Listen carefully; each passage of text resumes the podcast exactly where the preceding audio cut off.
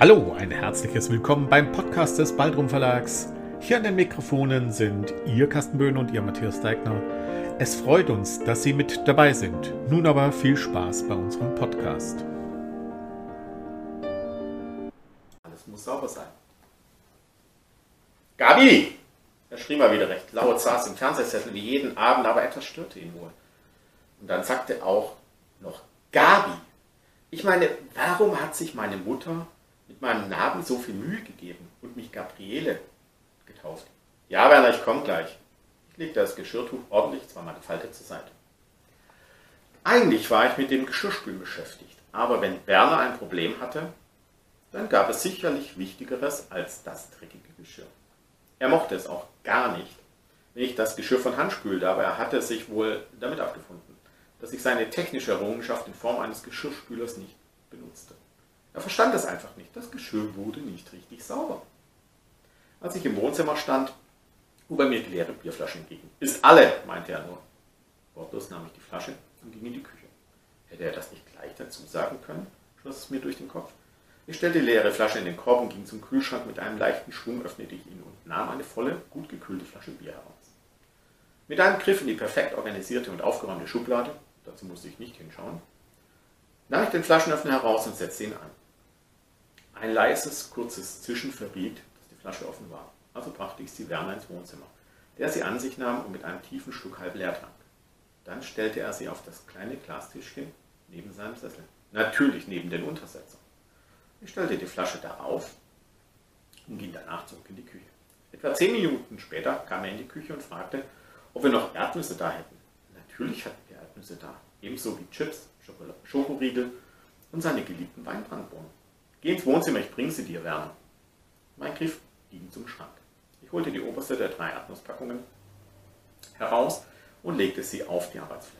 Dann ging ich zum Schrank, entnahm ihm eine der kleinen Naschschüsseln und schüttete die Packung Erdnüsse hinein.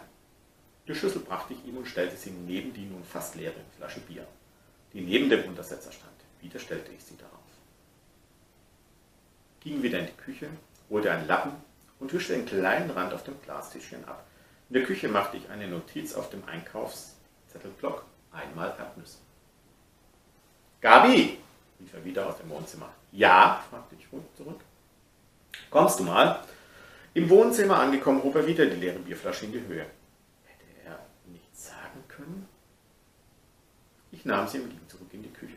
Die leere Flasche in den Korb, eine weitere volle und gekühlte Flasche aus dem Kühlschrank. Öffnen, zischen, abliefern. Wieder stand ich vor meinem Geschirrberg und trocknete weiter ab. Nachdem ich damit fertig war, ging ich in den Keller nahm den Korb mit den leeren Flaschen mit und füllte ihn unten mit vollen Flaschen auf. Die Kiste war auch bald alle. Ich machte mir im Geiste eine Notiz, eine Kiste Bier.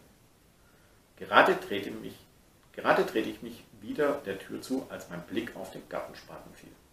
Ich atmete tief durch. Er hatte einen Rosenstock eingegraben.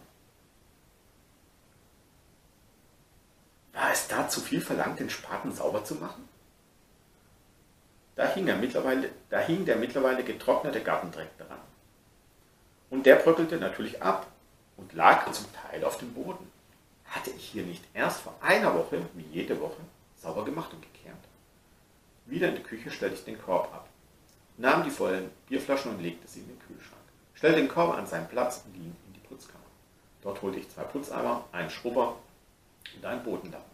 Ebenso den Teppichschaum, den Staubsauger und drei große blaue Müllsäcke. Dies alles brachte ich in die Küche. Dann griff ich in die Schublade mit den Putzhandschuhen und öffnete eine neue Packung.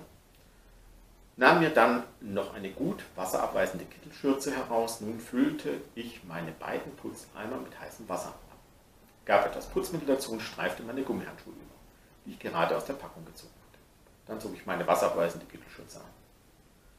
Mein Blick fiel auf den Korb, den ich aus dem Keller mitgebracht hatte und seinen Inhalt aus dem Keller. Daneben stand der schmutzige Spaten, den ich nun in die Hand nahm. Gabi, putzt du noch? kam die Frage aus dem Wohnzimmer. Ja, Werner, gleich. Das wird dich aber nicht stören. Gut, ansonsten mach die Tür hier zu. Der, Kraften, der Krach nervt beim Fernsehen, meinte er. Der Spaten beendete den Satz von Werner. Blut quoll aus seinem Schädel. Ich hatte den Spaten von der Seite dagegen geschlagen, seine Augen verdrehten sich und dann erlosch das kleine Lichtchen des Lebens. Das Blut floss langsam, beinahe zäh und tropfte aus den Teppich. Nicht an meinem Tod konnte er sich benehmen. Mit aller Kraft zog ich die Leiche in die Küche, dann nahm ich den Teppichreiniger, den ich auf die Blutlache und die Schleifspuren sprühte. Dann ging ich in die Küche und zerlegte meinen Mann so, dass er in drei Säcke passte. Nebenbei prüfte ich, ob, das Gewicht, ob ich das Gewicht würde tragen können. Anschließend wischte ich mit dem Putzlappen erst einmal das gröbste Blut auf dem Küchenboden zusammen und brang den Lappen in, in, in dem einen Eimer aus. Dann wischte ich mit dem frischen Wasser aus dem zweiten Eimer den Boden restlos sauber. Als ich wieder im Wohnzimmer war, war der Teppichreiniger gut eingewirkt. Nach dem ersten Saugen waren die Flecken kaum noch zu sehen. Eine weitere Portion Teppichreiniger würde sicherlich helfen. Diesen sprühte ich auf. Dann entsorgte ich die drei Säcke mit Wärme.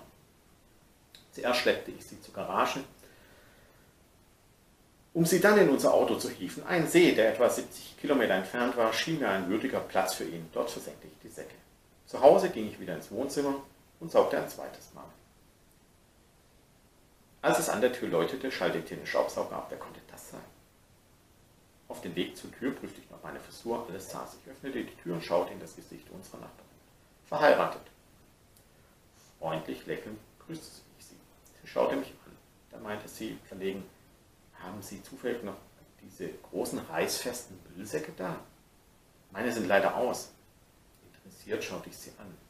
Da sah ich einen Spritzer auf ihrer ansonsten immer tadellosen Erscheinung. Sah es aus wie Fleischsaft, Hundefutter oder Blut? Sie machen wohl auch gerade kräftig sauber. Einen Moment. Schnell eilte ich in die Küche, schnappte gleich drei der Müllsäcke und eine Dose meines Teppichreinigers. Den werden Sie auch brauchen, zwinkerte ich sie an und schloss die Tür.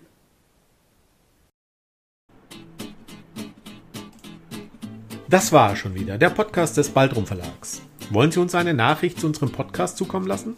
Schreiben Sie uns an meinung@baldrum-verlag.de. Wenn Sie uns online besuchen wollen, finden Sie uns unter www.baldrum-verlag.de oder einfach bei Facebook nach Baldrum Verlag suchen. Bis zum nächsten Mal.